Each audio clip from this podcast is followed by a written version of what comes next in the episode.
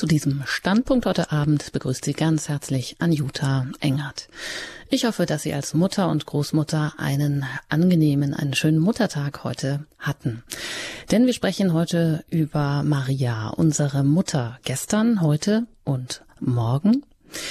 Ja, ob man will oder nicht, ohne Mutter geht einfach gar nichts. Es wäre niemand da, wo er heute ist. Und dennoch lässt diese Gesellschaft sie ständig spüren, dass sie stören, diese Mütter. Ich zitiere, denn die kluge Frau entscheidet sich für die Karriere und gegen das Kind. So Miloš Matušek. Er ist Jurist, Autor, Dozent an der Pariser Sorbonne und hat einen Artikel in Welt.de geschrieben, mit dem Titel Schluss mit der Mamiphobie.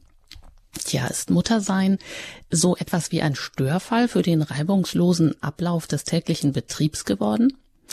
Und nochmal ein Zitat. Mütter sind heute mehr denn je Revoluzerinnen gegen den Zeitgeist. Denn an jedem Kind statuieren sie ein Exempel gegen den Individualismus und Eigennutz. Und dafür gebührt ihnen Respekt. Soweit nochmal Miloš Matušek. Viele sehnen sich wohl vergeblich nach diesem Respekt. Ist Mama tatsächlich die Beste, wie es vielleicht einmal im Jahr am Muttertag heißt? Naja, und nicht zuletzt entscheidet sich ja auch die eigene Überlebensfähigkeit eines Landes an der Frage der Mutterschaft. Aber einen anerkennenden Umgang mit Müttern als öffentliche Haltung zu ihnen, das ist wohl ein frommer Wunsch. Keine Frage, unsere Gesellschaft hat kinderfeindliche und auch mütterfeindliche Züge. Ja, sind wir nun gar Mami-phob, wie Matuschek meint oder fragt? Tja, und vielleicht ist es dann auch kein Wunder, dass in so einem Klima ein positives Verhältnis zur leiblichen Mutter des himmlischen Erlösers, zur Mutter Gottes, gar nicht so einfach ist. Und ich freue mich, dass ich Schwester Petra Grünert jetzt hier begrüßen darf heute zu unserem Standpunkt zum Muttertag. Schön, dass Sie da sind. Zugeschaltet aus Augsburg. Sie sind Franziskanerin von Maria Stern in Augsburg. Einen schönen guten Abend. Ja, einen schönen guten Abend, liebe Frau Engert, und ein herzliches Willkommen allen Zuhörern bei diesem Standpunkt. Ich darf Sie ganz kurz vorstellen. Seit 2014 äh, leiten Sie das Jugendwohnheim St. Hildegard am Augsburger Dom. Wem das vielleicht ein Begriff ist, seit 2000 sind Sie Konventsvikarin des Konvents im Haus St. Hildegard. Was machen Sie denn als Konventsvikarin, ganz kurz? Ja, die Konventsvikarin ist eigentlich die Stellvertreterin der jeweiligen Oberin. Also ähm, wenn meine Mitschwester, die jetzt momentan die Hauptverantwortung hat, irgendwie ausfällt oder etwas an mich delegiert, habe ich praktisch die Zweitverantwortung im Konvent. Prima. Ausgebildet sind Sie als Theologin und Pastoralreferentin und also seit 2017 auch als Klinikseelsorgerin am Vincentinum in Augsburg. Ja, außerdem werden Sie auch immer wieder angefragt als Referentin für franziskanische Spiritualität, zum Beispiel auch in der geistlichen Begleitung in der Jugendarbeit. Ja, Jetzt mag man sich vielleicht wundern, dass Sie heute am Muttertag hier zu Gast sind und jetzt möchte ich äh, Sie den Muttertag und Mutter sein, das beschäftigt uns auch gleich noch die Beziehung zur eigenen Mutter, aber anfangen möchte ich erstmal mit der Frage, was Ihnen denn Maria bedeutet, also die Mutter Gottes, zu der Sie jetzt als ähm, Schwester vielleicht eine besondere Beziehung haben. Was bedeutet die Ihnen in Ihrem täglichen Leben? Wo gibt es da Berührungspunkte? Wo kommt Maria in Ihrem Leben ins Spiel? Also meine Beziehung zu Maria, der Mutter Gottes, die ist im Laufe, sag ich mal, der letzten 35 Jahre auch gewachsen und hat sich verändert. Aber heute ganz konkret, ich bin eine begeisterte Rosenkranzbeterin schon seit ich Abitur gemacht habe, seit vielen Jahrzehnten. Also der Rosenkranz, der gehört während des Tages zu meinem persönlichen Lieblingsgebet, weil ich da auch ganz viele Anliegen, die ich von Menschen auf dem Herzen habe, in die einzelnen Gesetze mit hineinnehme. Und ich bin da auch sehr pragmatisch, dass ich einfach auch, wenn ich unterwegs bin, von der Arbeit nach Hause, umgekehrt oder zu Fuß unterwegs, dass ich einfach auch da den Rosenkranz in die Hand nehmen, unterwegs mit Maria an der Hand bete und sie auch um Fürbitte für diese Anliegen, die ich ihr sage, gebe. Aber auch ganz konkret schon beim Morgengebet auch gemeinsam mit den Mitschwestern nach der Laudes da findet auch wir zur guten Gewohnheit gemacht, dass wir einfach auch Maria einen Platz geben und da auch jeden Tag anders mal ein Mariengebet uns ja anempfehlen, vor allem jetzt in dieser Corona-Zeit, ist täglich dieses Gebet unter deinen Schutz und Schirm uns ganz wichtig geworden, das am Beginn des Tages auch miteinander zu beten. Und dann, wenn ich so mein Zimmer anschaue oder aber auch unser Haus, ähm, an vielen Plätzen, Orten steht ein Bild von Maria oder eine Ikone oder eine Statue, sodass sie auch äh, sehr präsent ist. Und jetzt seit dem 1. Mai in dieser Corona-Zeit habe ich es mir zur Angewohnheit gehabt, an freien Stunden, die mir geschenkt werden, auch einfach mich auf den Weg zu machen, zum Beispiel in unserer Stadt Augsburg, die ein oder andere Kirche zu besuchen als kleine Marienwallfahrt oder aber auch so in die Umgebung der Stadt Augsburg, wo ich die letzten Tage auch zu Fuß unterwegs war als Pilgerin, um so kleine Kapellen aufzusuchen und einfach auch für die Menschen zu beten und Maria um ihre Fürbitte in dieser Zeit einfach auch zu bitten. Hm, das klingt schon mal schön. Und weil es so schön klingt, lassen wir das auch gleich mit einem Musikstück nachklingen. Ave sei gegrüßt.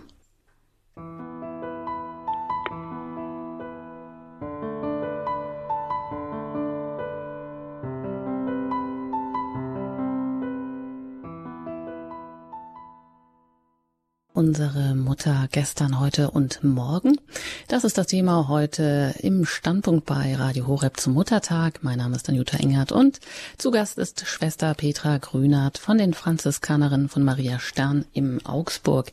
Sie haben uns eben gesagt, das Rosenkranzgebet ist ihr Lieblingsgebet. Darauf möchte ich dann später unbedingt noch eingehen, denn ich denke, viele Menschen haben Schwierigkeiten damit und wir werden auch noch eingehender zu Maria kommen, aber vorerst, vorab erstmal noch, ähm, ja, wir kommen auf die Welt und die Beziehung zu unserer eigenen Mutter ist ja erstmal die Grundbeziehung, die überhaupt alle Bindungen und Beziehungen grundlegt. Wie prägt denn diese oder wie war das auch bei Ihnen vielleicht die Beziehung zu Ihrer eigenen Mutter? Wie hat die letztendlich alle weiteren Beziehungen bis hin zur Gottesmutter geprägt? Das Interessante ist, so im Nachdenken und in der Vorbereitung auf diese Sendung, habe ich einfach auch mal bewusst festgestellt, dass ich eigentlich eine sehr moderne Mutter habe. Ich selbst bin in den 70er und 80er Jahren aufgewachsen und was ich mit meinem Bruder so erlebt habe, war von einer großen Freiheit geprägt, dass unsere Mutter uns da sehr zur Selbstverantwortung erzogen hat und dass aber da in unserem Familienverband zu Hause noch die evangelische Oma und zwei evangelische Großtanten waren. Und das ganz Interessante ist, dass nicht eigentlich ich durch meine Mutter zur Gottesmutter gekommen bin, sondern durch meine evangelische Großmutter. Das werden jetzt nächste Woche gut 44 Jahre. Es war der Sonntag, der 16. Mai 1976. Da kam mein Bruder auf die Welt. Der ist gut 18 Monate jünger als ich. Und meine Mutter musste an diesem Sonntag ins Krankenhaus, weil die Wehen eingesetzt haben. Und von Erzählungen weiß ich, dass meine evangelische Oma mit mir, ich war gut eineinhalb Jahre alt, äh, in unseren nächstgelegenen Marienwallfahrtsort Maria Beinberg, etwa fünf Kilometer von Schrobenhausen entfernt gegangen ist. Mit anderen Frauen aus ihrem Bekanntenkreis hat sie mich, die kleine Petra, damals mitgenommen, weil dort am Nachmittag eine Maiandacht stattfand.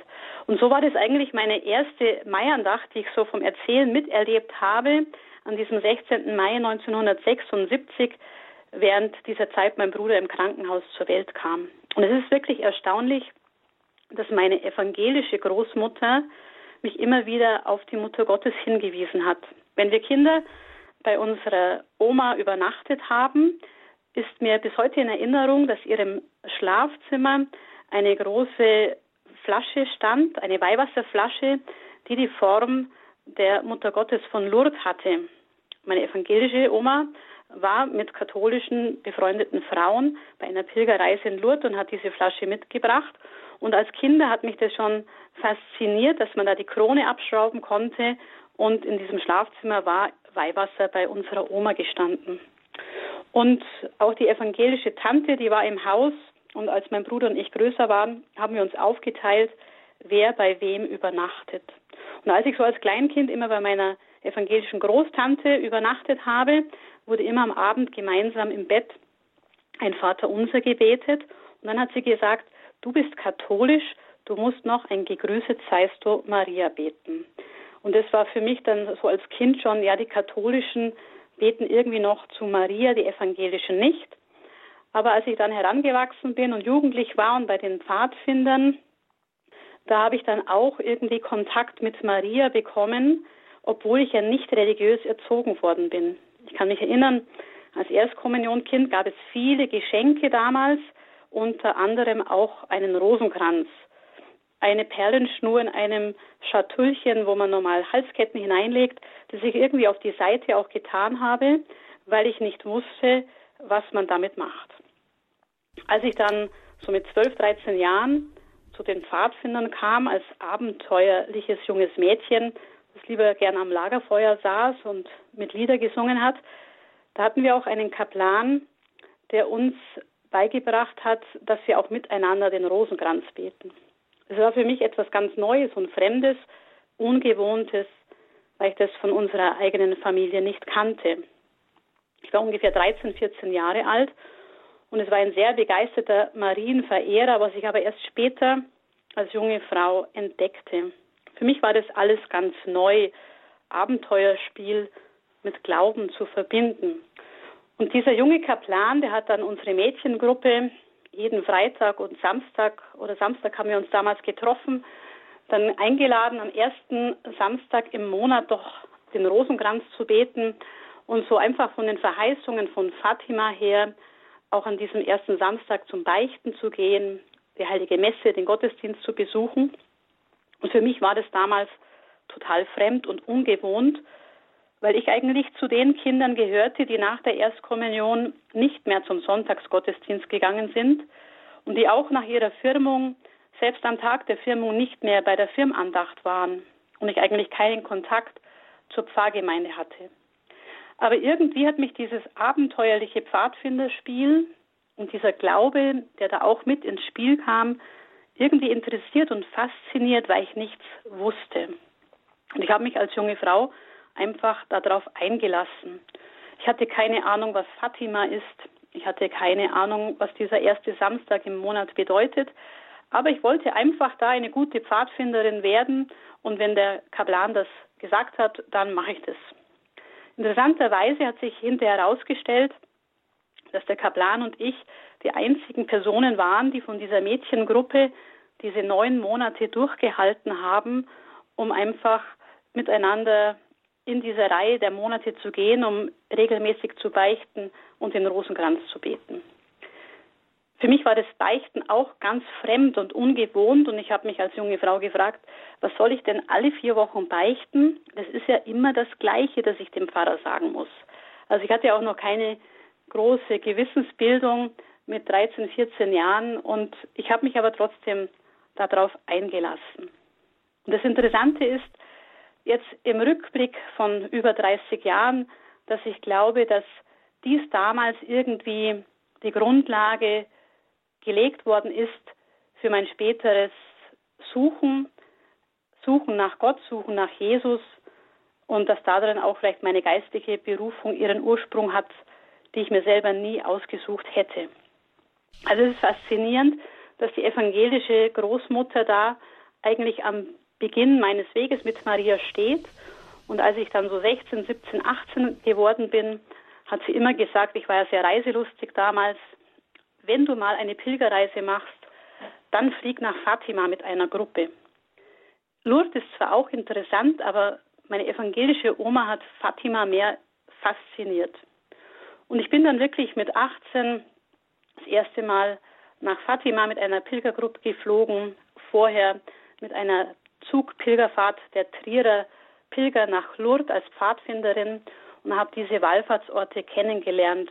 Und irgendwas hat mich immer wieder fasziniert, vor allem die Lichterprozessionen, der gemeinsame Rosenkranz, der internationale und das Singen. Das ist mir so im Rückblick einfach in Erinnerung gekommen und dass da interessanterweise eine Großmutter am Anfang des Glaubensweges stand und dann auch die evangelische Großtante und ich eigentlich von ihnen mehr so immer in diese Beziehung auch des Glaubens irgendwie hingeführt worden bin. Meine Mutter, die moderne Frau bis heute, sie pflegt mich inzwischen eher Dinge zum Glauben, weil sie nicht da drin so beheimatet ist. Also es mhm. ist ganz interessant, das im Rückblick einmal anzuschauen. Mhm. Also nicht die äh, Kernfamilie sozusagen, die Mutter, die jetzt da das Grund gelegt hat, sondern die evangelische Großmutter. Das ist wirklich sehr interessant. Ja, aber wie ist das, wenn wir das heute so angucken, dann gibt es ja einfach heute Schwierigkeiten. Sehr viele Menschen haben einfach Schwierigkeiten, eine Beziehung zur Mutter Gottes aufzubauen und das mag ja vielleicht auch oft mit der eigenen Erfahrung, der eigenen Muttererfahrung zusammenhängen, mit negativen Erfahrungen, mit falschen Botschaften. Wie kann man sowas oder wo, wo nehmen Sie sowas wahr, dass Menschen einfach Schwierigkeiten haben und keinen so leichten Zugang zur Mutter Gottes, weil sie da vielleicht auch selber Verletzungen mit der eigenen Mutter erlebt haben? Also das eine ist einfach einen Blick in unsere Zeit, wirklich in das Heute zu tun, in das Leben der Kinder und Jugendlichen, denen wir begegnen.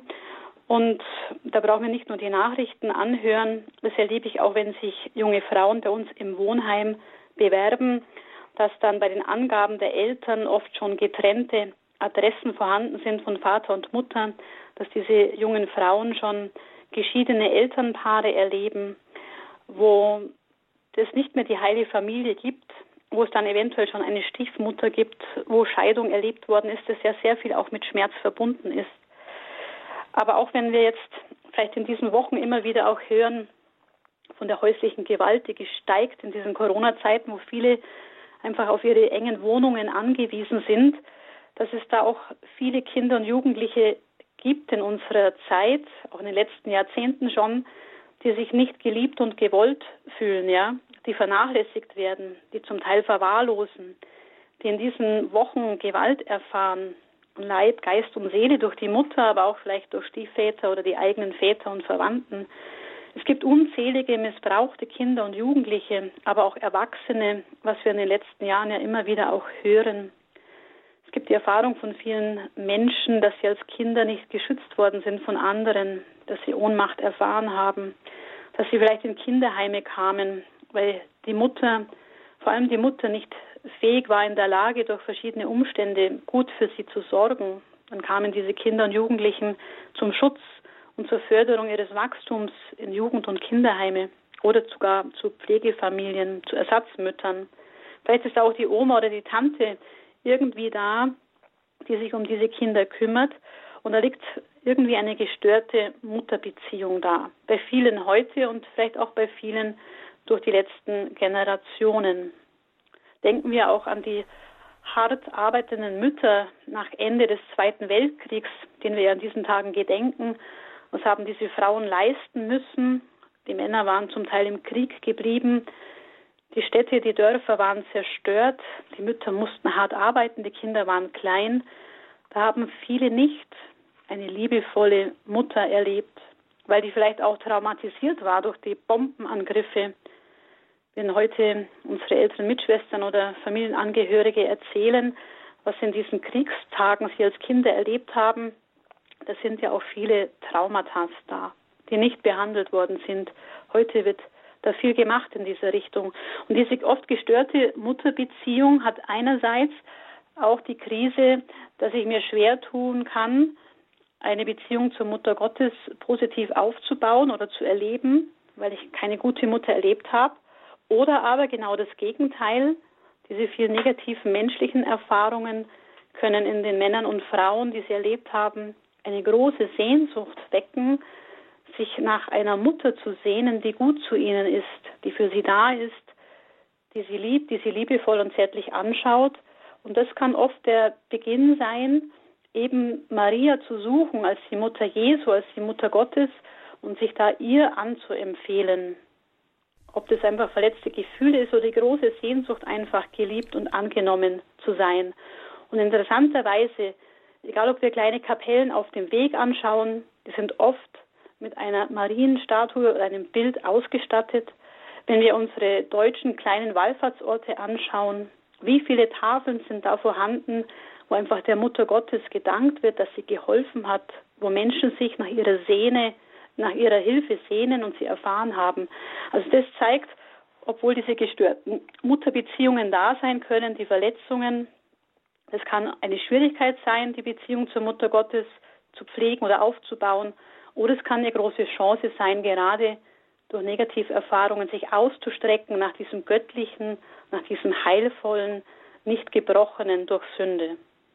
Mhm, das heißt aber, wir dürfen eigentlich die Mutter Gottes da auch ganz in unser Leben hineinnehmen, auch in die ähm, ganz tiefen Verletzungen und in die kleinsten Details vielleicht auch unseres Lebens, um ja vielleicht genau das irgendwie zum Guten zu wenden. Also was da nicht stattgefunden hat, die Defizite vielleicht in der Kindheit, dass es gibt, das ist durchaus möglich, sagen Sie, sowas auch später ähm, dann zu heilen oder hier, hier vielleicht eine besondere Aufgabe auch zu haben, dann eine Beziehung zur Mutter Gottes aufzubauen und äh, sie wirklich als tägliche Begleiterin dann auch sich zur Seite zu stellen oder sie wirklich da auch ähm, ja herzunehmen und sie um Hilfe zu bitten.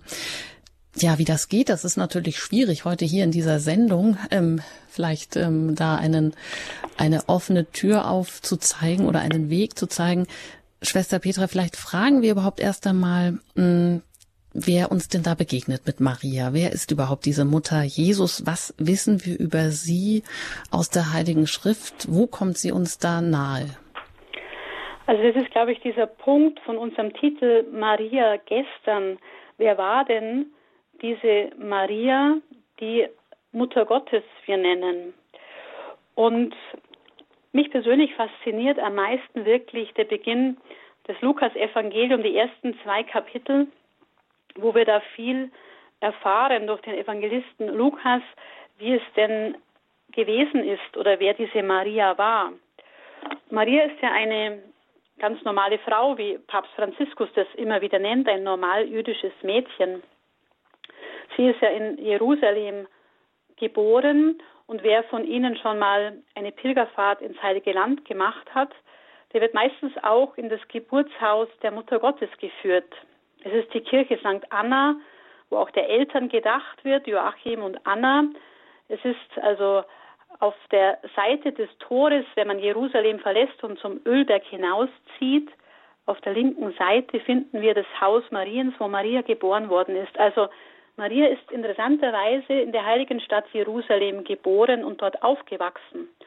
Und der Tempel von Jerusalem war nicht weit von ihrem Elternhaus entfernt. Wer sich da etwas auskennt in der Altstadt von Jerusalem, so ist sie sicher mit ihren Eltern immer wieder auch zum Tempel hinaufgegangen, hat dort auch die religiösen Feiern miterlebt und wurde auch eben in der Nähe oder sogar im Tempel in den jüdischen Glauben als junge Frau eingeführt.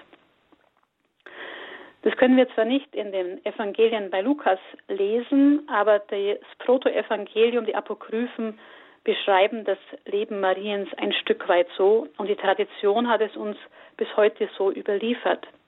Und ich stelle mir das immer gern bildlich vor, darum möchte ich Sie einladen, da auch ein Stück weit mit mir nach Jerusalem zu gehen. Und dort wird sie sicherlich auch mit dem Josef, dem Zimmermann, verlobt worden sein.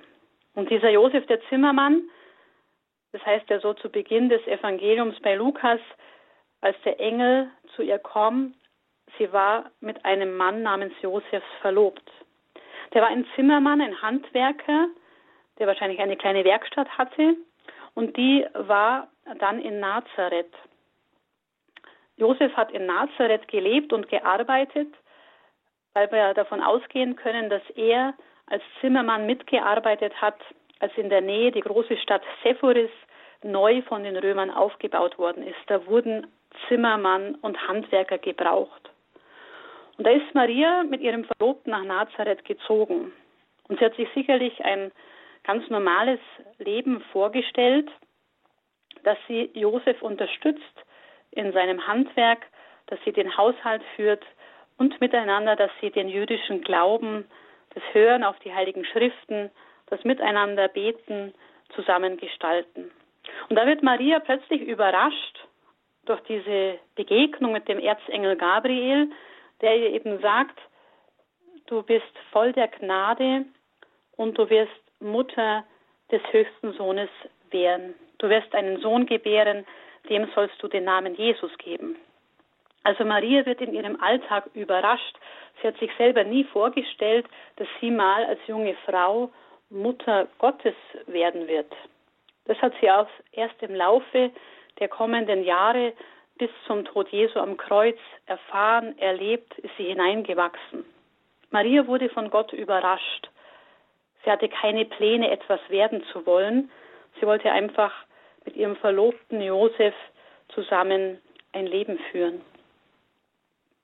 Und das ist das Interessante, was uns der Evangelist Lukas berichtet. Und in diesen ganzen Begegnungen und Geschehen spielt der Heilige Geist eine ganz große Rolle.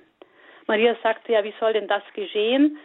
Da ich ja nicht mit Josef schlafe, wir noch nicht den ehelichen Geschlechtsverkehr vollziehen, wie soll denn da ein Kind entstehen? Und der Engel gibt ihr zur Antwort, der Heilige Geist wird über dich kommen, denn bei Gott ist nichts unmöglich. Der Heilige Geist, er spielt zu Beginn dieser Begegnung eine ganz große Rolle. Und der Heilige Geist, der ist die Liebe Gottes, die Liebe des Vaters, die schöpferische Liebe, die neues Leben schenkt. Und wenn wir in diese ersten zwei Kapitel bei Lukas etwas schauen und es betrachten, da werden uns nicht viele Worte von Maria überliefert, außer diese Fragen, die sie an den Erzengel Gabriel gestellt hat, oder auch in der Begegnung mit Elisabeth, ihrer Base, die auch schwanger geworden ist im hohen Alter, die Mutter wird und die Maria besucht, um sie zu unterstützen als junge Frau. Und da werden uns eigentlich mehr Worte von Maria überliefert in dieser Begegnung mit Elisabeth, weil sie da in den großen Lobpreis des Magnificat ausbricht und sich da anlehnt an einem Lobpreis der alttestamentlichen Hannah und da einfach Gott die Ehre gibt, was er an ihr tut durch den Heiligen Geist, wie er sich an ihr verherrlicht. Sie lobt und preist ihn und das sind ganz viele Worte der Gottesmutter Maria uns überliefert in diesem ersten Kapitel in der Begegnung mit Elisabeth. Im zweiten Kapitel berichtet uns der Lukas einfach auch die Geburt Jesu, dass er der Retter der Welt sein wird. Das ganze Geschehen ist uns vertraut durch das Kirchenjahr, durch die Feier von Weihnachten. Dann aber auch, dass Jesus einfach im Tempel Gott geweiht wird, als er 40 Tage ist, dass er mit Maria und Josef in Nazareth aufwächst, dass er mitbekommt, was es im Haus zu tun gibt, dass er mitbekommt, welches Handwerk sein Vater, sein Pflegevater Josef tut und er wird es lernen, von Kindheit an auch ein Zimmermann zu werden. Und ich selber komme aus einer kleinen Unternehmerfamilie. Ich habe mir auch dieses Bild so vorgestellt. Ist Maria in ihrem Wohnbereich, wo sie den Haushalt für Josef und Jesus führt. Nebendran wahrscheinlich die kleine Werkstatt für den Zimmermann, für das Handwerk. Und sie ist quasi so in diesem kleinen Unternehmen von Vater und Sohn, die miteinander das Handwerk des Zimmermann machen, die Geschäftsfrau. Und das können wir auch so ein bisschen auf unser eigenes Leben überdenken oder überbrücken. Wenn ich an unsere Familie äh, denke, unser Vater war auch lange der Geschäftsmann und die Großmutter war die Geschäftsfrau, weil der Großvater schon früh verstorben ist. Und es war immer eine Frau im Hintergrund, bei uns in der Familienfirma, die die Geschäfte mit überwacht und mit bestimmt hat. Mein Vater hat oft erzählt, dass am Abend, wenn er von den Baustellen kam oder was er geplant hat, dass er es mit seiner Mutter besprochen hat, mit unserer Oma. Und sie über alles informiert war. Und wenn wir das schon so als menschliche Familie tun, so kann es auch dort bei Josef, Maria und Jesus gewesen sein, dass sie sich in ihrem Alltag über alles unterhalten haben, sich gegenseitig informiert und dass Maria vielleicht diese stille Geschäftsfrau war in diesem Zimmermannsbetrieb, die Frau im Hintergrund, die die Männer unterstützt, gestützt oder vielleicht die ein oder andere praktische Idee gegeben hat. Das finden wir nicht in den Evangelien, aber ich glaube, wir dürfen es uns wirklich so ganz pragmatisch vorstellen. Und dass aber auch Maria diejenige ist als Mutter, als Jesus heranwächst als Kind und Jugendlicher, die ihn einführt in den jüdischen Glauben als Mutter. Dass Jesus von Maria lernt, wie zum Vater zu beten ist. Dass Jesus von Maria lernt, wie die heiligen Schriften zu lesen sind, was in den heiligen Schriften steht. Dass sie mit ihm in die Synagoge geht, dass sie ganz viel von Gott, ihrem kleinen Jesus, erzählt Warum? Weil Jesus, weil Josef als der Zimmermann ja unterwegs war beim Arbeiten und den ganzen Tag nicht in der Nähe. Von Maria können wir hier lernen, sie ist die Mutter und die Frau, die den jungen Jesus in den Glauben, in die Beziehung zu Gott hineinführt, in das Vertrautwerden mit den heiligen Schriften. Und dass sie sich auch dann mit Josef und Jesus auf den Weg macht zur jährlichen Pilgerfahrt, Pilgerreise nach Jerusalem zum Passiafest. Das berichtet uns auch das Ende des zweiten Kapitels bei Lukas. Und dort macht Maria sicherlich eine ihrer ersten schmerzlichen Erfahrungen nach der Geburt im Stall von Bethlehem, dass Jesus plötzlich als Zwölfjähriger verschwunden ist, dass sie ihn verliert mit Josef, dass sie nicht weiß, wo er ist. Da macht sie als Mutter eine schmerzhafte Erfahrung, sich viele Sorgen und Ängste, wo sie sich dann auf den Rückweg nach Jerusalem begeben, um Jesus dort zu suchen und wo sie ihn auch finden. Und bei allem, wenn wir dieses Evangelium betrachten, dazu möchte ich Sie einladen, wirklich als getaufte Christen und Gefirmte, die wir den Heiligen Geist haben, diese Stellen zu lesen und zu betrachten und zu entdecken, wie und wo oft hier der Heilige Geist mit am Wirken ist und wie auch Jesus heranwächst, wie sich Maria verhält. Von Josef ist wenig die Rede. Also die Heilige Schrift ist uns die Grundlage zu erkennen, zu lernen, wer Maria ist. Und die dürfen wir gerne zur Hand nehmen und sie entdecken. Und ich möchte Sie einladen, wirklich die Evangelien zu Hause zu lesen, den Heiligen Geist zu bitten, dass sie es verstehen. Maria hat nicht Theologie studiert und die meisten Menschen werden nicht Theologie studieren, um die Heilige Schrift zu verstehen. Es ist der Heilige Geist, der uns da hineinführt. Und am Ende des Johannesevangeliums, da wird Jesus Maria dem Jünger zur Mutter geben.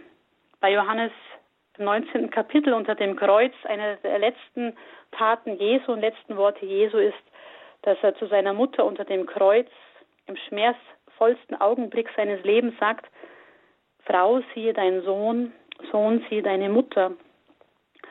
Er weiß, er wird sterben und Maria ist alleine. Josef ist schon längst verstorben. Maria ist auch älter geworden seit der Verkündigung über 30 Jahre. Und sie braucht jemand, der für sie sorgt.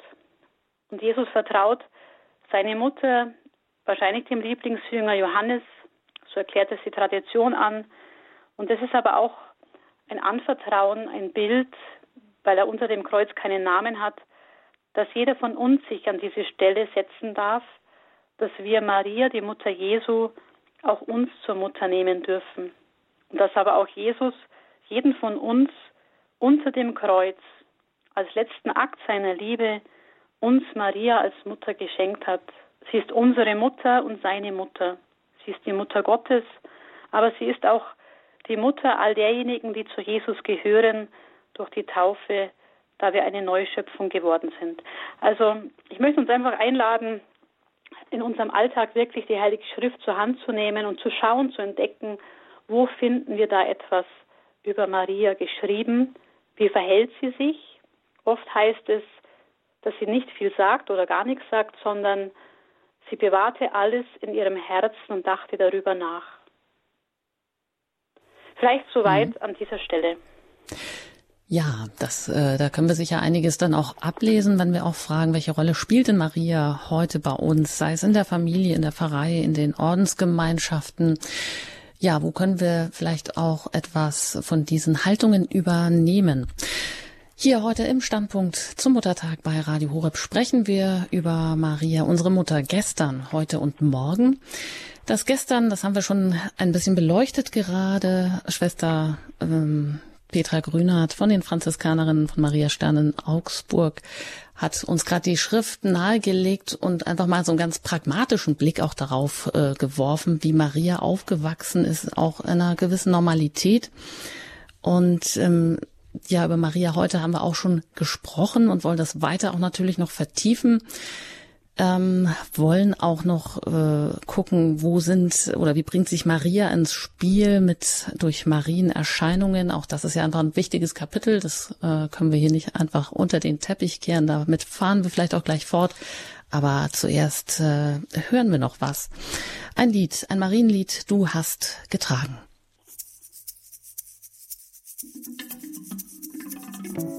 Musik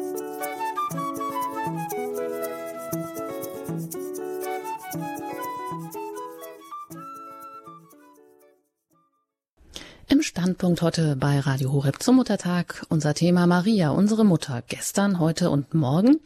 Zu Gast ist Schwester Petra Grünert von den Franziskanerinnen von Maria Stern in Augsburg. Ja, an den Wallfahrtsorten kommen wir wohl kaum vorbei. Für die einen ist das vielleicht ganz wichtig und da geht eine Reise von einem Wallfahrtsort, von einer Marienerscheinungsort zum nächsten. Andere wiederum fangen vielleicht gar nichts damit an, haben vielleicht Schwierigkeiten auch mit bestimmten Vorstellungen oder mit, ja, einem ja, mit dem, was dort vielleicht, was sie dort sehen, erleben, äh, was für sie vielleicht schwer verständlich ist. Schwester Petra, wie? Sie haben ja selber uns gesagt, dass äh, Sie ähm, schon als Jugendliche von Ihrer evangelischen Großmutter angeregt ähm, eine Pilgerfahrt unternommen haben äh, nach Fatima, nach Lourdes waren Sie, da waren Sie vorher auch schon. Das heißt, als junges Mädchen sind Sie da angekommen. Wie war das für Sie? Also für mich persönlich war es immer eine ganz schöne und wichtige Erfahrung, in einer Gemeinschaft, in einer Gruppe unterwegs zu sein. Und es war oft die jeweilige Pilgergruppe, wo ich die meisten Menschen nicht kannte. Aber ich bin von Natur aus einfach auch so äh, erzogen und hineingewachsen, schnell Kontakt mit anderen zu suchen. Also die Gemeinschaftserfahrungen mit anderen sich aufzumachen an einem besonderen heiligen Ort. Und als ich da nach Lourdes gefahren bin, zum Beispiel, war die erste wichtige Erfahrung oder was mir am wichtigsten war als Pfadfinderin einfach den kranken Menschen zu dienen, ihnen zu helfen, die Aufgaben, die mir da übertragen worden sind. Und ich habe von der Geschichte von Lourdes damals ehrlich gesagt überhaupt nichts gekannt, sondern ich habe den Ort Lourdes das erste Mal erlebt. Es war, glaube ich, 1993. Und ich war fasziniert und beeindruckt von diesen vielen Menschen, Gläubigen aus der ganzen Welt, die unterschiedlichen Sprachen, dann diese Lichterprozessionen am Abend gemeinsam zu beten, zu singen. Und da habe ich schon immer gemerkt und erlebt es auch heute noch beim Singen dieser Marienlieder oder beim gemeinsamen Beten und Singen, dass ich da persönlich selber tief in der Seele oft angerührt bin, dass mir auch die ein oder andere Träne da oft im Stillen aufsteigt, weil ich merke, da passiert irgendetwas zwischen Himmel und Erde und auch in Fatima, das einen ganz anderen Charakter hat. Da war es die ähnliche Erfahrung, einfach miteinander unterwegs zu sein, miteinander zu beten, miteinander Gottesdienst zu feiern. Und das war ja für mich alles relativ fremd, aber es hat mich fasziniert. Und durch diese Mitfeier der Gottesdienste habe ich ja auch immer wieder äh, Geschichten aus den Evangelien gehört, die verkündet worden sind. Und dadurch habe ich eigentlich auch Jesus immer besser kennengelernt und er hat mich immer mehr fasziniert. Und ich glaube, das ist ganz wichtig bei diesen Marienwallfahrtsorten. Es geht nicht in erster Linie um Maria, sondern an diesen Orten führt uns Maria, die Mutter Jesu, zu ihrem Sohn. Sie weist uns auf ihn hin, der der Weg, die Wahrheit und das Leben ist, wie wir es auch heute im Sonntagsevangelium ganz klar von Jesus selbst hören. Ich bin der Weg, die Wahrheit und das Leben. Niemand kommt zum Vater außer durch mich. Und es ist wahrscheinlich dieses Zärtliche, dieses Liebevolle, das Menschen suchen, wenn sie auf der Suche sind, wenn sie vorher Leiterfahrungen erlebt haben oder eben diesen Krankheiten stecken, dass sie sich nach Heilung und Heil suchen. Und da ist, glaube ich, der erste Weg auch immer so eine leichtere Beziehung zur Mutter zu gehen. Und wenn wir aber dann auf diese Botschaften von Lourdes und Fatima schauen, aber auch die anderen, die es gibt, weist uns interessanterweise Maria wie eine Prophetin immer wieder auf ihren Sohn Jesus hin. Das erste Wort Jesu war ja zu Beginn seines öffentlichen Auftretens, kehrt um und glaubt an das Evangelium. Maria in Fatima, Maria in Lourdes, sie sagen zu den Kindern, denen sie begegnet, sie sollen Buße tun, sie sollen umkehren. Sie sollen wieder zu Jesus zurückkehren, in die Beziehung zu ihm suchen im Gebet. Und das Rosenkranzgebet war das einfachste für die Mehrheit der Menschen. Und wenn wir da in die Geschichte aber auch schauen, wann erscheint denn Maria den Kindern in Fatima, wann in Lourdes, wann erscheint sie in Rüdeback, der Novizin Katharina Labouré und in anderen Erscheinungen, es ist eine Zeit des 19. Jahrhunderts, die nach der französischen Revolution ist, die geprägt ist von der Aufklärung, wo viele Mächte in Staat und Gesellschaft versuchen, die Menschen vom Glauben abzubringen, die gegen die katholische Kirche kämpfen, gegen den Glauben, gegen die Bibel, die Heilige Schrift, gegen die Sakramente, das brauchen wir alles nicht mehr.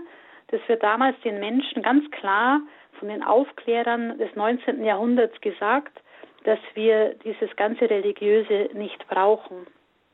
Und die Menschen wenden sich in dieser Zeit ab vom christlichen Glauben, von den Quellen des Heils, von Jesus, den Sakramenten, der Heiligen Schrift.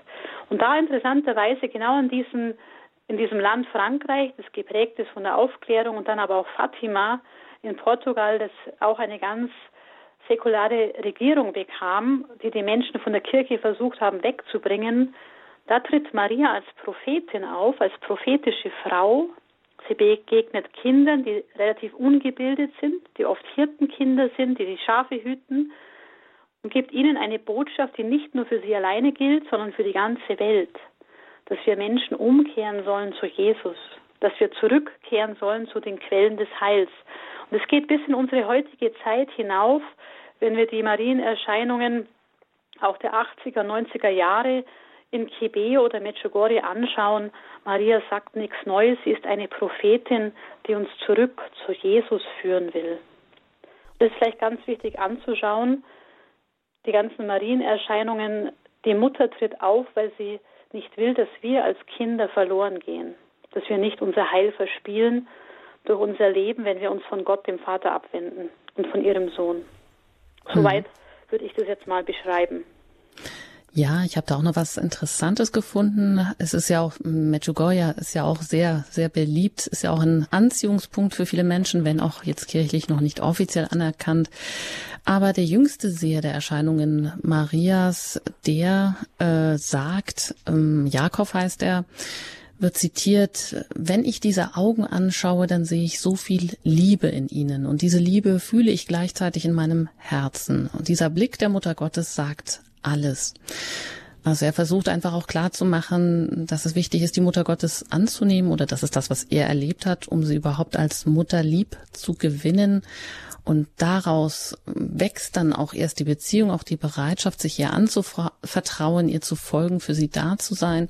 Und interessant finde ich auch, dass ähm, dann noch was zitiert wird aus, also auch nochmal dieser Jakob, dieser Seher, der dann auch sagt, die Mutter Gottes will, dass wir glücklich sind und zu Jesus kommen, denn bei ihm ist unsere Rettung, unser Friede, unsere Freude und Liebe.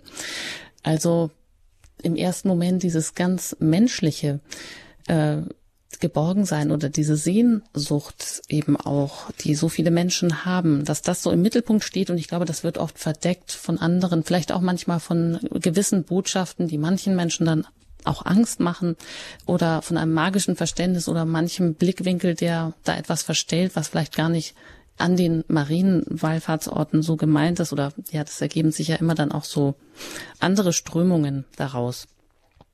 Aber umso wichtiger ist es vielleicht, dass es genau solche Seher gibt, die dann sowas äh, wieder sagen, dass es hier wirklich um das, um den Frieden, die Freude, um die Liebe, um das Glück auch geht in Jesus Christus.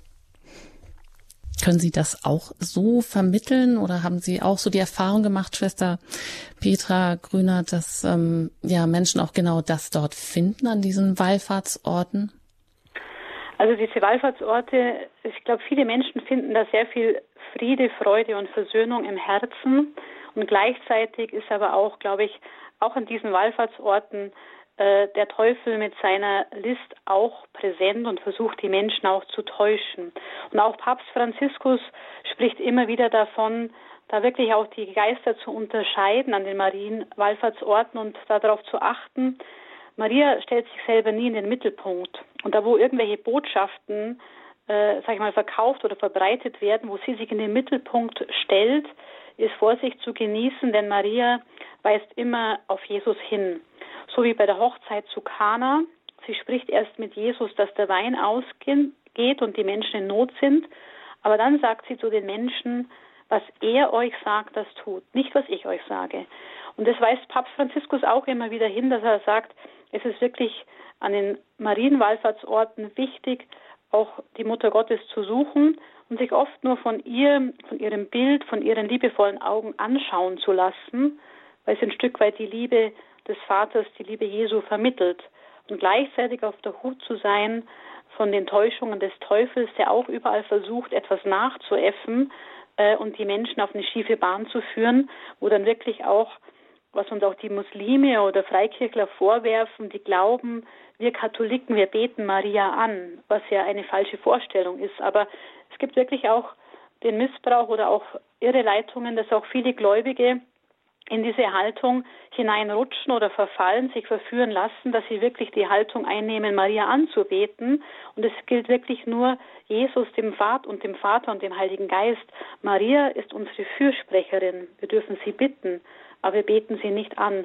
Und da gilt es schon auch klug zu sein und zu schauen, wie verhalten wir uns, um auch nicht anderen Ärgernis zu geben.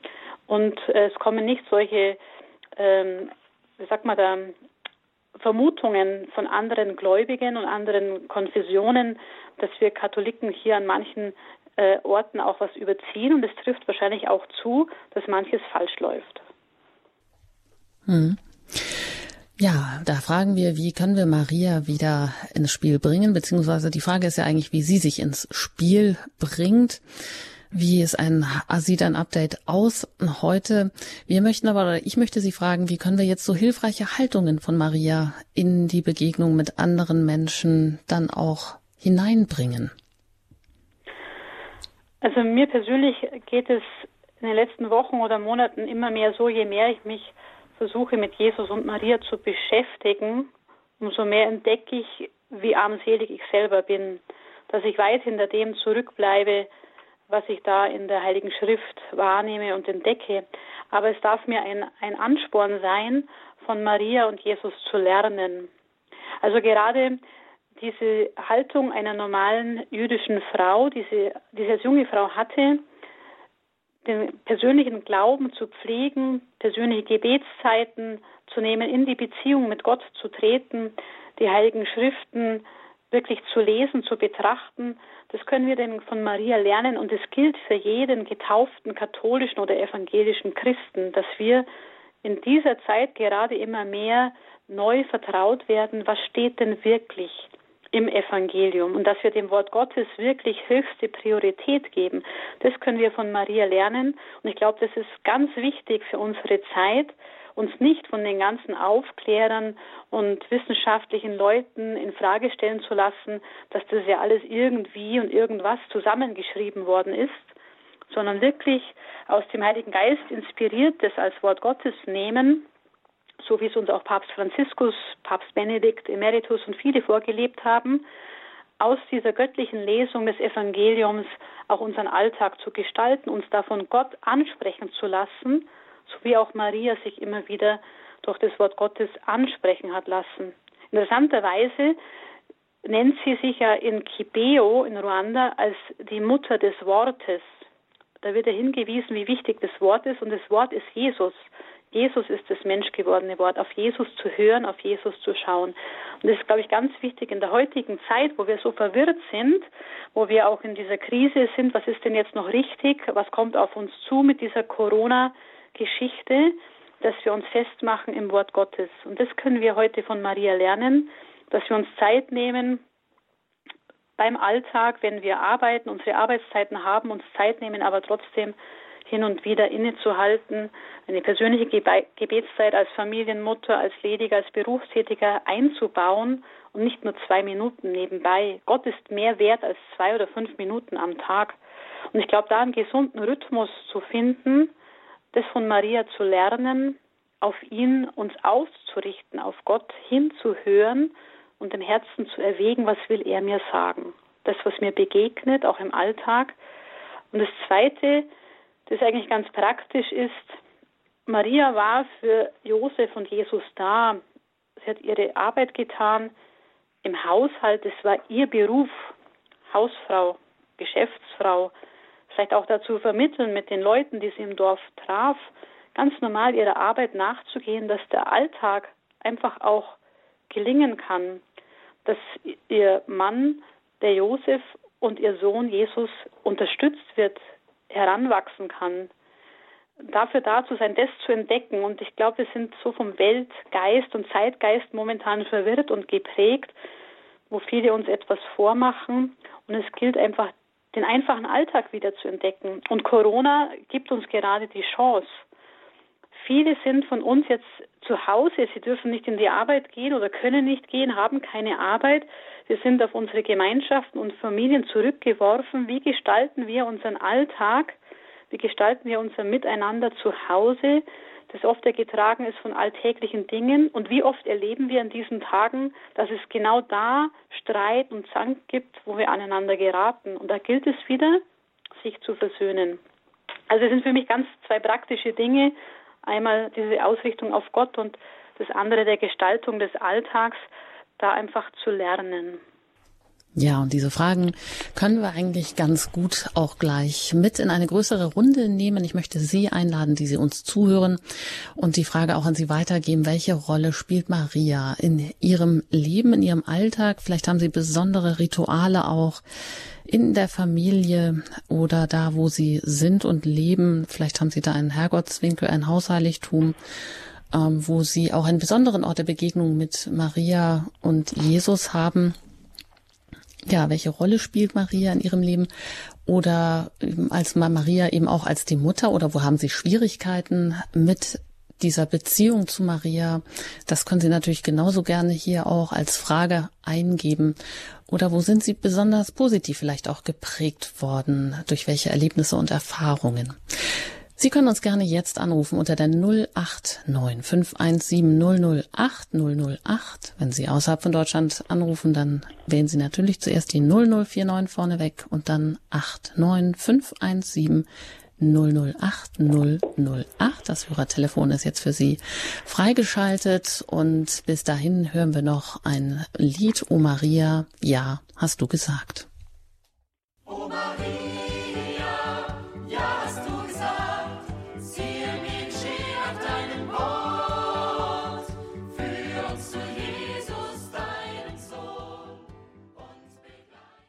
Sie haben eingeschaltet im Standpunkt heute zum Muttertag bei Radio Horeb. Unser Thema Maria, unsere Mutter gestern, heute und morgen. Mein Name ist Anjuta Engert. Ich bin im Gespräch mit Schwester Petra Grünert und sie hat uns sehr viel von ihren eigenen Erfahrungen berichtet und Maria auch schon sehr nahe gebracht. Und jetzt sind auch Sie eingeladen, sich gerne zu Wort zu melden unter der 089 517 008 008. Und als erste Hörerin habe ich jetzt hier Frau Detscher, die ich herzlich begrüßen darf. Hallo. Ja. Guten Tag, Frau Engert. Guten Tag, Schwester Petra Grüner. Also ich hatte ja eine sehr gute Mutter und die ist ja verstorben im Dezember und wir hatten eine sehr gute Beziehung und die, und Maria äh, ist für mich auch meine himmlische Mutter jetzt. Und ich habe, als das Elternhaus verkauft wurde, habe ich ja eine schöne Mutter Gottes bekommen. Ich habe zu meinen Geschwistern gesagt, die Mutter Gottes, die möchte ich gern. Und dann haben sie gesagt, das ist gebongt, die kriegst du. Und das ist die Mutter Gottes mit dem Kind. Und ich habe schon als Kind eine sehr große Beziehung zur Mutter Gottes gehabt. Meine Oma hat mir der Rose, Rosenkranzgebet gelernt. Da war ich acht Jahre alt. Und da hat sie gesagt, jetzt fühlst mal das an. Das ist eine, äh, dann habe ich gesagt, Oma, das ist eine Kette mit dem Kreuz. Dann hat sie gesagt, das ist richtig. Und an der Kette, da sind zehn Perlen. Und dann habe ich gesagt, ja, Oma, zehn Perlen. Ja, hat sie gesagt, das sind die, die Grüße zeigst du Maria und dann kommen die Rosenkranzgeheimnisse. Und das hat mich durch mein ganzes Leben durchgetragen. Und jetzt auch in der Corona-Krise bete ich mit meiner Freundin jeden Tag der Rosenkranz. Und das äh, trägt uns durch alle durch alle Schwierigkeiten so oder durch alles, was so am Tag kommt. Und dass, dass das einfach, ähm, man merkt, es gibt Kraft, auch da, wo man jetzt keine Gottesdienste hatte und äh, hat es doch irgendwo wenig Kraft gegeben. Aber die sind ja jetzt dann auch langsam wieder. Und ja, und es hat mich dann äh, auch äh, ähm, durchs Leben hatte ich mich das auch getragen und ich mache weiter mit dem Rosenkranzgebet. Und auch heute Abend haben wir Marielieder gesungen und das ist auch etwas, was da dazugehört. Ja, schön, dass Sie da so was Neues für sich entdeckt haben, auch in dieser Krise und da eine Freundin an der Hand haben, mit der Sie das gemeinsam tun. Und eine schöne Uhr durften wir im Hintergrund auch noch mit hören. Ja, die, ja, ja. Wunderbar. Gehen wir das weiter. Schwester Petra, vielleicht Sie noch dazu. Ja, also ich bin ja auch persönlich ein, äh, gerne eine Rosenkranzbeterin und ähm, ich möchte einfach die Zuhörer auch ermutigen, von den einzelnen Geheimnissen, die sind ja auch immer wieder in der Heiligen Schrift verortet, die auch beim Beten so betrachten, was können wir da von Jesus lernen, wenn wir das einzelne Geheimnis beten und anschauen und dann die Brücke aber zu heute schlagen, äh, was hat das mit Menschen zu tun, die ich kenne, die vielleicht in ähnlicher Situation sind. Also zum Beispiel, wenn ich betrachte, Jesus, der für uns Blut geschwitzt hat, wenn Jesus voller Angst vor dem Tod ist, das so wahrzunehmen und dann dieses Gesetzchen aber mit Maria Fürbitten zu beten für die Menschen, die jetzt in Todesangst sind oder in Ängsten, in Corona, in schweren Krankheiten, die auch mit diesen Ängsten zu tun haben, dass da Maria ihnen Fürbitterin ist, sie zu Jesus vielleicht führt oder Jesus ihnen begegnet, so das Gesetz zu beten, einerseits mit dem Blick in die Heilige Schrift und auf der anderen Seite unser Alltag, wo geht es Menschen ähnlich und die bringe ich der Mutter Gottes zur Fürbitte, dass sie auch da bei Jesus fürbittend eintritt. Mhm. Ja, ich sehe, Sie können uns da bestimmt noch ein bisschen auch anleiten im Rosenkranzgebet für all die, die da vielleicht den Zugang nicht so haben. Alles Gute, Frau Detscher. Vielen Dank für Ihren Anruf. Und hier geht es auch gleich weiter zu Frau Josephine, mit der ich jetzt hier verbunden bin. Guten Abend. Guten Abend, Schwester Petra. Guten Abend. Guten also, Abend. Ich hab, möchte auch was erklären. Ich hatte, ich war also 56, habe ich Marienweihe gehabt. War ich im Internat, da habe ich Marienweihe gehabt. Und ähm, zwei, äh, 1974 habe ich schwere Krankheit gehabt, Hepatitis B. Und da hat der Arzt gesagt, sie sind austherapiert, man kann ihnen nicht mehr helfen. Und habe gedacht, jetzt was mache ich? in dieser Situation, gut, ich gehe zur Mutter Gottes. Habe ich gesagt, Mutter Gottes, jetzt gebe ich dir alles in deine Hände. Mach du mit mir, was du willst. Und da bin ich drei hm. Tage, acht Tage, es, war Dienstag und am Samstag, bis Samstag war ich im Leberkoma. Ich habe also überhaupt nichts mehr mitgekriegt, was um mir herum war. Und da bin ich aufgewacht und habe mich richtig wohl gefühlt. Mhm. Da geht es aufwärts. Ja. Und da habe ich versprochen, wenn ich, wenn ich wieder gesund werde, dann fahre ich nach Lourdes. Mhm. Und das habe ich auch 77 konnte ich mit, mit, äh, mit der Gesellschaft nach Lourdes fahren, aber da hatte ich eine drei Etagen, drei Etagen. Und hat mein Hausarzt gesagt, da können Sie nicht fahren sage, doch, ich habe mich angemeldet, ich fahre nach Lott. Und da bin ich ins Bad gegangen in Lott und meine Füße waren gut. Ich habe keine, keine Thrombose mehr gehabt. Hm, das heißt, da haben Sie eine Heilung ich, erlebt. Ich komme also von einer Familie. Mein Vater ist am 1. Äh, Mai gestorben. Da ist meine Mutter am 12. September. Und die waren beide Marienverlierer. Danke, Frau Josephine, dass Sie uns das mitteilen. Das ist ja auch sehr bewegend dann, dass Sie praktisch deine Weihe auch gemacht haben, ihr ganzes Leben der Mutter Gottes anvertraut haben und das dann auch erfahren durften, dass Sie da geheilt wurden. Ja, danke für diesen Anruf. Alles Gute Ihnen und weiter geht's mit einer Hörerin aus Würzburg und da bin ich mit Frau Klaus verbunden. Ich grüße Sie. Ja, grüß Gott, hier ist die Frau Klaus. Ich kann nur sagen, als kleines Kind haben wir schon kniend in der Fastenzeit zusammen mit der Familie den Rosenkranz gebetet. Jeden Tag. Und ich weiß noch, dass die Mutter ohne Rosenkranzgebet nicht aufgestanden ist. Die hat schon im Bett eine Rosenkranz gebetet. Und das war für uns schon sehr sinnvoll und reichlich, dass wir viel, viel, sehr viel sogar den Rosenkranz zu Hause gebetet haben.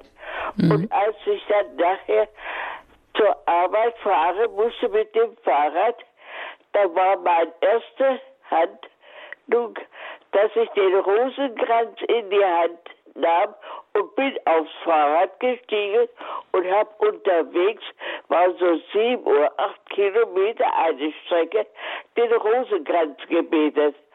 Und das habe ich jahrelang getan. Und heute kann ich auch ohne Rosenkranz nicht leben. Ich bete schon manchmal schon um 6 Uhr den Rosenkranz im Radio mit und mhm. tagsüber noch. Und Wunderbar. Danke, Frau Klaus, ja. Das heißt, Sie sind da auch, das ist auch Ihr Lieblingsgebet, das Sie den ganzen Tag hindurch begleitet. Gehen wir das ja, vielleicht noch an, ist an die Schwester. Lieblingsgebet des Rosenkranz. Ja, schön. Danke. Gehen wir das weiter an Schwester Petra. Ja, ich möchte es gerne aufgreifen und äh, die Zuhörer ermutigen. Es gibt wirklich auch verschiedene Gebetshaltungen beim Rosenkranz, so wie es eben die Frau Klaus gerade gesagt hat. Sie können wirklich auch mit gutem Gewissen, wenn Sie wach im Bett liegen, den Rosenkranz am Morgen oder am Abend oder mittags auch schon beten. Ähm, Sie können den Rosenkranz beten beim Spazierengehen, beim Autofahren, in einem Sessel, in einer Kirche, knien, sitzend.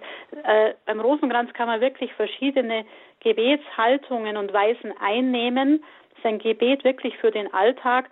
Und wenn wir uns an die Bilder von Papst Benedikt den 16. erinnern, der ist auch immer Rosenkranz betend mit seinem Sekretär am Nachmittag durch den vatikanischen Gärten gegangen. Also wir dürfen da wirklich auch kreativ im Alltag sein, Alltagssituationen nehmen und den Rosenkranz kann man überall beten. Schön, ja. Vielleicht können Sie da nachher noch was erzählen. Sie haben das vorhin so schön auch erzählt und verknüpft, die Geheimnisse auch mit dem eigenen Leben dann in, in Verbindung zu bringen und da vielleicht dann auch äh, eine besondere Linie oder einen Sinn dann auch zu entdecken. Weiter geht's jetzt. Ich bin in Coburg mit Frau Bluske verbunden. Die grüße ich hier in der Sendung. Guten Abend. Guten Abend. Ja, ich möchte auch meine Erfahrungen zu schildern. Und zwar, ich war ein Schulkind. Und da war mein Vater vermisst in Russland. Und die Großmutter hat immer Rosenkranz gebetet und hat mich halt auch dazu angehalten, bet mit, komm, bet mit. Und da habe ich immer gedacht, das soll jetzt helfen, das soll helfen. Ja, ich habe nicht gebetet, aber ich, ich fand keinen Sinn dahin, dass, dass dieses Gebet helfen soll, dass der Vater von Russland wiederkommen soll, also gesund wird, dass ihm nichts passiert. Naja, das war meine Erfahrung. Und dann, nach vielen Jahren, ist mein Vater erst gut zurückgekommen und er ist dann äh, später gestorben. Und meine Mutter war die Ältere. Und da haben sie ausgemacht, also pass auf, Mama, hat er immer gesagt, mach mal so. Wir haben das Grab von meiner Mutter am Friedhof und wenn ich, wer von uns eher sterben sollte, der wird als Sarg eingestattet und die anderen, der später kommt, der wird verbrannt und da kommt die Urne rein. Und das Mädchen hat dann nur ein Grab zu bestellen, weil ich weiß, das ist auch auf dem Arbeit und sie ist einmal allein und dann machen wir das so. Und die Mutter hat gesagt, ja, es ist gut. So, und der Vater ist gestorben und dann hat sie in ihrem Bett gelegen. Jetzt liegt er im, im, im, im, im, Totenhaus da draußen und, und ich bin da im Bett. Was soll denn da werden? Und das, das ist doch ganz, ist, wir haben uns das ganz anders gedacht. Und dann habe ich gesagt, Mama, ich kann nicht, auch nicht helfen, aber beten wir halt mhm. den Rosenkranz. Und dann hat sie gemeint, na ja, wenn du denkst, dann betet man halt. Gut, und, und dann, was ist dann passiert? Ja. Und dann sagt sie am Schluss, komisch, ich bin jetzt ganz ruhig. Es hat mir jetzt geholfen. Und das wollte ich sagen, denke ich. Mhm. Obwohl ich keinen Sinn dahinter sah. Ich dachte, das ist doch ein komisches, ein Gebet, das gar nicht dazu passt. Aber es passt. Es passt. Wunderbar, danke, Frau Bluske. Also ein Gebet, was äh, Sie in einen Frieden hineingebracht hat. Ja, ich, ich denke, dass viele Menschen ähm, da keinen Sinn dahinter sehen, oft sagen, ich kann nicht einfach mal was runterplappern, mhm. was man oft auch hört. Aber wenn man mal genau wirklich ähm, die zwei Gebete anschaut, die die Haupttragenden sind, das Vaterunser, das ist das Gebet, das Jesus seinen Jüngern beigebracht hat, als sie ihn fragen, Herr, lehr uns beten, wir wissen nicht, wie es geht. Also es wirklich Worte Jesu, wie er uns lehrt zu beten. Und da geht es nicht nur um einfach das Gebet runter zu sagen, sondern auch durch dieses Rosenkranzbeten in diese Haltung der einzelnen Bitten des Vaterunsers auch hineinzuwachsen. Und wenn wir das Ave Maria anschauen, diesen ersten Teil, Gegrüßet seist du, Maria, voll der Gnade, der Herr ist mit dir. Das sind Worte Gottes, die der Erzengel Gabriel zu Maria sagt, also die eigentlich von Gott kommen durch den Erzengel Gabriel. Und dieses sei gegrüßt, du bist gebenedeit unter den Frauen, kommt von ihrer Base Elisabeth, die sie mit diesen Worten begrüßt, als Maria in das Haus kommt zu Zacharias und Elisabeth, also auch wieder Worte, die uns von der Heiligen Schrift überliefert sind, also biblische Worte, und die uns an diese zwei Begebenheiten auch immer wieder erinnern. Gott kommt zu Maria, also er geht auf den Menschen zu und er will auch auf uns zukommen. Und auch diese Elisabeth grüßt Maria als die Mutter Jesu. Sie erkennt schon damals, dass Maria die Mutter Jesu ist, die Mutter des Herrn. Und der zweite Teil ist mir erst in den letzten Jahren bewusst geworden und wird mir immer wieder neu bewusst. Dieses heilige Maria, bitte für uns Sünder, dass sie für uns bittet, also Fürbitterin ist, die große Fürbitterin, dass sie eintritt für uns. Und zwar jetzt und in der Stunde unseres Todes. In dem Moment, wo ich dieses Gebet spreche und bete, bitte ich Maria, dass sie jetzt am Himmelsthron bei Jesus und dem Vater jetzt für mich, für die Anliegen, für die Menschen, die ich hier bringe, eintritt und dann aber auch in dem Moment, in dem ich sterbe, dass sie dann auch für uns bittet, weil wir wissen nicht, wann das ist. Und das ist, denke ich, ein großer Trost und schenkt auch Frieden, dass im Moment meines Todes die Mutter Gottes für mich bittet, weil ich sie so oft darum bitte. Mhm. Ja, danke schön. Weiter geht's zu Frau Rachel, die sich, mit der ich jetzt hier verbunden bin. Ich grüße Sie. Ja, grüße Gott, da ist Rachel. Also ich habe auch eine Bitte an die Mutter Gottes gehabt. Wir sind im vorigen Jahr, Sie müssen im Voraus schon wissen, wir haben eine Landwirtschaft. Und wir sind im vorigen Jahr, ich bin die Oma, nach Maria Vesperbild gefahren und wir haben einen Maisacker gehabt, also verschiedene Felder der war stark verunkreutet wegen der großen Trockenheit. Und dann hat es geheißen, also den müssen wir unterpflügen. Ich habe dann bei der Mutter Gottes in Violau haben wir eine kleine Pilgerreise gemacht mit einem Bus und habe immer gebetet, gebetet, Mutter Gottes, hilf uns doch. Also wir brauchen doch die Frucht. Und siehe da, wir haben einen dreschen können und haben auch noch einen guten Ertrag gehabt. Danke der Mutter Gottes, vergesst Gott. Auf Wiederhören. Dankeschön, Frau Rachel. Alles Gute Ihnen. Ja, und in der Leitung hat auch jetzt schon ein Hörer einige Zeit gewartet, aber jetzt darf ich Sie hier begrüßen. Herr Mack, guten Abend. Ja, guten Abend. Christian Mack aus Freiburg im Breisgau hier. Ich möchte Schön. auch ein bisschen erzählen, kurz schildern, wie die Mutter Gottes mich auf meinem Weg im Glauben, meinem Leben begleitet hat. Also ich muss vorweg sagen, ich bin weitestgehend säkular aufgewachsen, also in einer Familie, die den Glauben nicht praktiziert hat. Rosenkranz, ähm, das kannte man, das war bekannt, das wurde, äh, man hat dann immer so gesagt, so die älteren Damen beten das, aber das war jetzt in der Familie, ähm, da gab es niemanden, der das äh, praktiziert, der das gebetet hätte. Und wie es dann irgendwann sein sollte. Da war ich schon so 19, 20, sowas um den Dreh rum. Da waren wir im Urlaub in Tirol, in Innsbruck.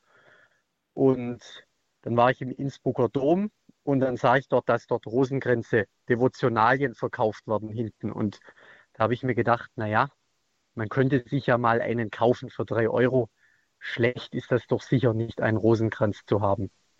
Naja, den habe ich gekauft und war auch so ein nettes Begleitbüchle und die Geheimnisse. Und ja, dann habe ich da einfach gemerkt, dass das wirklich mir äh, hilft. War damals gerade vorm Abi, in der Abi-Vorbereitung, dass mir das Ruhe gibt, Kraft gibt, immer wieder den Rosenkranz zu beten. Muss dazu sagen, ich bin davor dann auch schon immer stärker in den Glauben nach der Firmung dann wieder reingekommen, über die Firmung dann stärker in den Glauben gefunden und deswegen dann auch dieses Interesse am Rosenkranz damals. Naja, und wie es dann weitergehen sollte. Es war dann so, ich habe dann damals über einen guten Freund die Jugend 2000 kennengelernt. Ich habe damals noch in Ulm gelebt, wo ich ursprünglich herkomme. Jetzt weiß, wissen wahrscheinlich die meisten Hörer, da ist Marienfried nicht weit weg. Jugend 2000 im Sommer immer das große Prayer Festival und dann habe ich dort eben erlebt, wie dort wirklich das Zelt, ich weiß nicht, 2000 Leute, den Rosenkranz vor der Heiligen Messe gebetet haben. Und das hat mich so beeindruckt, das hat mich so fasziniert, das hat mir eine solche Stärke verliehen, eine solche Kraft gegeben. Ja, und dass ich einfach gemerkt habe, es gibt auch noch andere junge Menschen, die den Rosenkranz beten, denen das Kraft gibt, denen das Orientierung gibt, die die Mutter Gottes lieben, die die Mutter Gottes auch als ihre Fürsprecherin, als ihre Begleiterin im Leben sehen. Und das hat mich wirklich sehr geprägt und von da an wirklich regelmäßig den Rosenkranz gebetet, eine immer innigere Beziehung zur Gottesmutter aufgebaut. Und jetzt ist es hier eben so in Freiburg, in meinem Studienort, habe ich das große Glück, dass ich in einem Hauskreis bin, in einem Gebetskreis, in dem regelmäßig der Rosenkranz gebetet wird. Wir beten den auch jetzt äh, in der Corona-Zeit, haben wir uns öfters zum Hauskreis via Skype versammelt und haben dann dort äh, den Rosenkranz gebetet und tun das regelmäßig oder dass man mal sich per WhatsApp verabredet, heute Abend um 20 Uhr noch einen Rosenkranz beten. Also es ist auch schön einfach, dass es auch, will damit einfach auch sagen, es gibt auch jüngere Menschen, die das schätzen, das Rosenkranzgebet und es lieben. So, und jetzt noch eine kleine oder noch ähm, zur Mutter Gottes. Kann da also auch noch sagen, ich habe auch einige, wirklich viele Gebetserhörungen erfahren äh, durch die Mutter Gottes. Also ich stand mehrfach schon, ja, vor kleineren, mittleren Problemen, Herausforderungen. Und wir haben da bei uns in der Freiburger Gegend so eine schöne Wallfahrtskirche. Dem einen oder anderen Hörer wird es vielleicht auch ein Begriff sein. Das ist Maria Himmelfahrt in Kirchhofen. Gibt so eine schöne, eine schöne Gnadenkapelle mit einer schönen Gnadenmutter. Und ich habe wirklich erlebt, wie ich oft dort schon war wirklich die Mutter Gottes um Hilfe gebeten habe, um Hilfe angerufen habe. Ja, und was soll ich sagen? Am Tag später war das Problem gelöst. Also das war nicht selten war das der Fall. So, ich glaube, jetzt habe ich genug geredet und ähm, ja, das wäre, was ich zur Mutter Gottes und zum Rosenkranz zu sagen hätte und was da meine Erlebnisse sind. Sehr schön, vielen Dank. Einen schönen Abend noch. Danke Ihnen, Herr Mack. Äh, wunderbar, dass Sie sich auch als junger Hörer hier zu Wort melden, dass wir also auch so einen Eindruck bekommen. Und ich denke, wir haben Ihnen gerne zugehört. Das hat dann natürlich auch ein besonderes Gewicht, ähm, ja, wenn auch die jüngere Generation mit dabei ist und von solchen guten Erfahrungen berichten kann. Schwester Petra, ja, und da kommen wir auch schon zum Abschluss und das Rosenkranzgebet. Sie so als äh, Rosenkranzbeterin, was möchten Sie da vielleicht noch zum Abschluss mit hineingeben, vielleicht auch gerade im Hinblick auf das letzte Statement? Ja, ich habe ja auch als junge Frau mit 16, 17 oder 18 angefangen, Rosenkranz zu beten.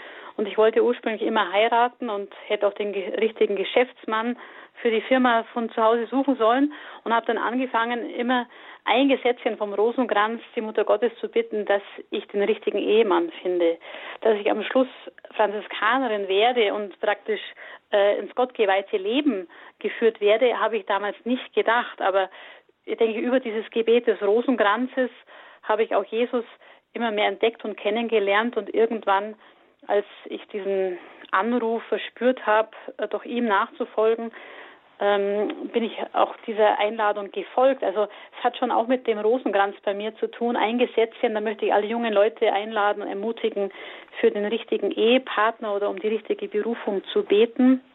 Da kann die Mutter Gottes uns helfen. Und ich glaube, sie braucht eben schon uns als das Update heute, dass auch wir, wenn wir versuchen, unseren Glauben zu leben, von Maria zu lernen, dass wir auch so eine priesterliche Berufung als priesterliche Frau oder als priesterlicher Mann haben in dieser priesterlichen Weise des allgemeinen Priestertums. Wie können wir andere oder für andere im Gebet bei Gott eintreten? Wie können wir andere mit dem Glauben vertraut machen? Wie können wir in den Lobpreis Gottes einstimmen, wie Marians Magnificat? Also sie hat ja nie irgendwelche Machtpositionen gesucht. Es gibt ja da noch diese Frau, die Mutter des Jakobus und Johannes, die von Jesus sagt, er gibt ihnen den Platz rechts und links. Diese Frau wollte Machtpositionen für ihre Söhne haben. Das können wir bei Maria ja nicht entdecken, sondern sie versucht mit ihren Gaben und Fähigkeiten den Menschen zu dienen und einfach auch dem Heilswillen des Vaters zu entsprechen. Und da möchte ich einfach uns ermutigen, auch mal zu schauen und die Geister zu unterscheiden, ähm, wenn Frauen in der Kirche nach verschiedenen Richtungen ähm, ihre Worte äußern oder was sie äußern, was da dahinter steckt. Und wenn wir da auch bei manchen viel Aggressionen erleben, ich möchte das nur ganz kurz am Ende nochmal erwähnen, heute vor einem Jahr sind die Frauen mit Maria 2.0 in die Medien gegangen mit ihren Forderungen und mein Eindruck ist, dass da viel Verletzungen da sind bei Einzelnen, die da verletzt sind in ihrer Seele, vielleicht auch selber Missbrauch erfahren haben, die da Dinge fordern, was auch mit Macht zu tun haben, was aber nichts mit Jesus und nichts mit Maria zu tun hat und der Kirche, weil Jesus sagt, ich bin gekommen, um den Menschen zu dienen. Und auch Maria hat gesagt, mir geschehe, wie du es sagst. Ich bin da, um anderen zu helfen, dass die Liebe Gottes sich ausbreitet. Und ich glaube, das können wir von Maria, der Mutter, heute und morgen lernen, dass wir umdenken, dass wir umkehren, auch als Frauen in der Kirche, um wieder in diese Haltung reinzukommen, die auch Jesus gefordert hat, kehrt um und glaubt an das Evangelium, dass wir uns dem Wort Gottes zuwenden, dass wir uns Jesus zuwenden, dass wir uns auf Jesus schauen und hören, uns von Jesus führen lassen zum Vater. Das hat Maria sich an sich geschehen lassen und sie hat nicht nur schöne Tage erlebt, sondern auch viel Schmerz und Leid bis zum Kreuz, die Flucht nach Ägypten, aber dass Jesus mit uns geht durch dick und dünn und dass wir in diese Haltung des Vertrauens, der Liebe uns einfach hineinöffnen und uns der Mutter Gottes anvertrauen, unserer eigenen Mutter dankbar sind, vielleicht auch unsere Verwundungen der Mutter Gottes hinhalten, dass sie geheilt werden durch den Heiligen Geist und dass wir einfach da hineinfinden, heute in ein Update, dass Menschen erkennen, was wirklich ein guter Weg ist, mit Maria und Josef, äh, mit Maria und Jesus durchs Leben zu gehen. Ja, ein, ein Update. Das heißt, Maria, sie braucht Menschen, die sich auch ihr zuwenden, die sich ähm, ja eben vielleicht auch durch dieses Gebet wieder neu zuwenden. Rosenkranzgebet, was jetzt wahrscheinlich so unter vielen jungen Leuten nicht en vogue ist. Vielleicht auch da noch ein kurzes Wort dazu, Schwester Petra Grünert. Mm, ja, vielen erscheint das vielleicht ganz langweilig oder so ein Herunterleiern. Wie kann man vielleicht äh, den einzelnen Worten oder dem Geheimnis, was da wirklich mit ganz kurzen Worten umrissen ist, mehr Bedeutung beimessen? Oder kommt man einfach dann durch dieses meditative Gebet da hinein? Also ich würde einfach als Anregung geben, mit einem Gesetzchen anzufangen und da wirklich eins auszuwählen aus den verschiedenen Rosenkranzgeheimnissen, sei es aus dem Lichtreichen oder dem Freudenreichen, also ganz, äh, ganz einfach mal beim Lichtreichen anzufangen, Jesus, der von Johannes getauft worden ist. Und wenn ich dieses, äh, diese zehn äh, Ave Maria bete mit diesem Blick, dass Jesus getauft wird von Johannes am Jordan, sich zu erinnern, dass ich auch getauft wurde einmal, dass ich auch die Zusage von Gott habe, du bist mein geliebter Sohn oder meine geliebte Tochter und dass da draußen in unserer Umgebung viele Menschen uns begegnen, die auch einmal getauft worden sind, aber vielleicht gar nicht wissen, dass Gott sie liebt. Und die kann ich in dieses Geheimnis, wenn ich die zehn Ave Maria bete, auch sagen, Mutter, ich bitte dich auch, dass Jesus sich den Menschen offenbart, die zwar getauft sind, aber ihn nicht kennen, um ihre Taufe tiefer zu verstehen. Und dann sich wirklich diese drei oder vier Minuten Zeit zu nehmen, mit dem Vater unser sich einzuschwingen, dass der Wille des Vaters im Himmel geschieht und dass wir Maria in die Fürbitte mit ihr gehen, für diese anderen Menschen und auch für uns, die wir getauft sind, zu beten, dass wir unsere Taufe tiefer kennenlernen. Also da ganz einfach so pragmatisch ein bisschen anzuschauen oder wenn Jesus bei der Hochzeit zu Kana sich offenbart, wir kennen so viele alte und junge Ehepaare zu sagen, Mutter, ich nehme einfach mal die allen, die kennen, in dieses Geheimnis mit rein und ich bitte dich, dass du ihnen das einfach erbittest, was sie brauchen. Ich weiß nicht, was sie brauchen, aber ich bitte einfach um Segen, um Schutz für diese Ehepaare. Ähm, das kann man ganz einfach so reinlegen und dann bekommt dieses Gesetzchen einen Sinn. Ich schenke meine Zeit, mein Wort, meine Stimme oder in der Stille einfach auch diesen Menschen, für die ich bete. Vielen Dank, Schwester Petra Grünert von den Franziskanerinnen von Maria Stern in Augsburg für diesen Ausklang zur heutigen Standpunktsendung zum Muttertag Maria. Unsere Mutter gestern, heute und morgen. Und damit sie es auch morgen ist, können wir vielleicht gleich mit einem Gesetzchen Rosenkranz anfangen. Für die, die das schon immer getan haben, nichts Neues und für die, die es vielleicht bisher noch nicht getan haben, eine vielleicht ganz positive neue Erfahrung, auch in einen Frieden zu kommen, vielleicht auch gerade in diesen Krisenzeiten. Ein ganz herzliches Dankeschön, Schwester Petra Grüner, dass Sie zu Gast waren. Alles Gute Ihnen nach Augsburg und auf Wiederhören. Auf Wiederhören.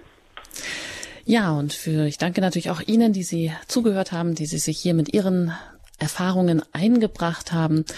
Und in diesem Sinne darf ich Ihnen auch noch einen gesegneten Abend wünschen. Alles Gute Ihnen, Ihre Anjuta Engert.